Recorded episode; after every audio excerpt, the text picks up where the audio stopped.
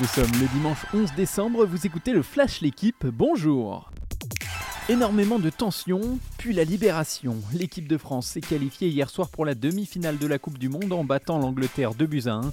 Aurélien Tchouameni a ouvert le score d'une belle frappe avant qu'Harry Kane égalise sur penalty. Le 53e but d'Olivier Giroud en sélection a remis les Bleus en tête. Ils peuvent remercier Kane qui a envoyé son second penalty dans les tribunes.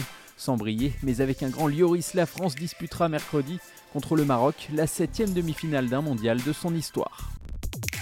Des Marocains historiques, vainqueurs du Portugal 1-0 hier grâce à un but d'Ennesiri, le Maroc est devenu la première équipe africaine à se qualifier pour les demi-finales d'une Coupe du Monde. Meilleure défense parmi les quatre demi-finalistes, les Lions de l'Atlas s'appuient sur un état d'esprit irréprochable et un Yacine Bounou infranchissable dans les buts. Le dernier affrontement entre la France et le Maroc remonte à 2007. En cinq rencontres, les Bleus n'ont jamais perdu contre cet adversaire. Enfin, l'OL passe sous pavillon américain.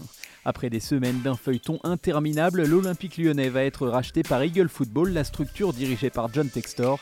L'officialisation interviendra le lundi 19 décembre. Elle permettra au club rhodanien de souffler financièrement, du moins à court terme. Une page immense va se tourner à l'OL, même s'il va rester en poste lors des trois prochaines années. Jean-Michel Aulas va céder un club repris en D2 il y a 35 ans. Et de deux pour Julia Simon. La biathlète française a décroché sa deuxième poursuite d'affilée hier à Hochfilzen.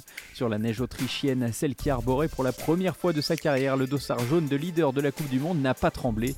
Impeccable au tir couché avec un sans faute, Simon a remporté la sixième victoire de sa carrière. Elle compte désormais 65 points d'avance au classement général sur la Norvégienne Ingrid Tandrevold. Merci d'avoir écouté le Flash l'équipe, bonne journée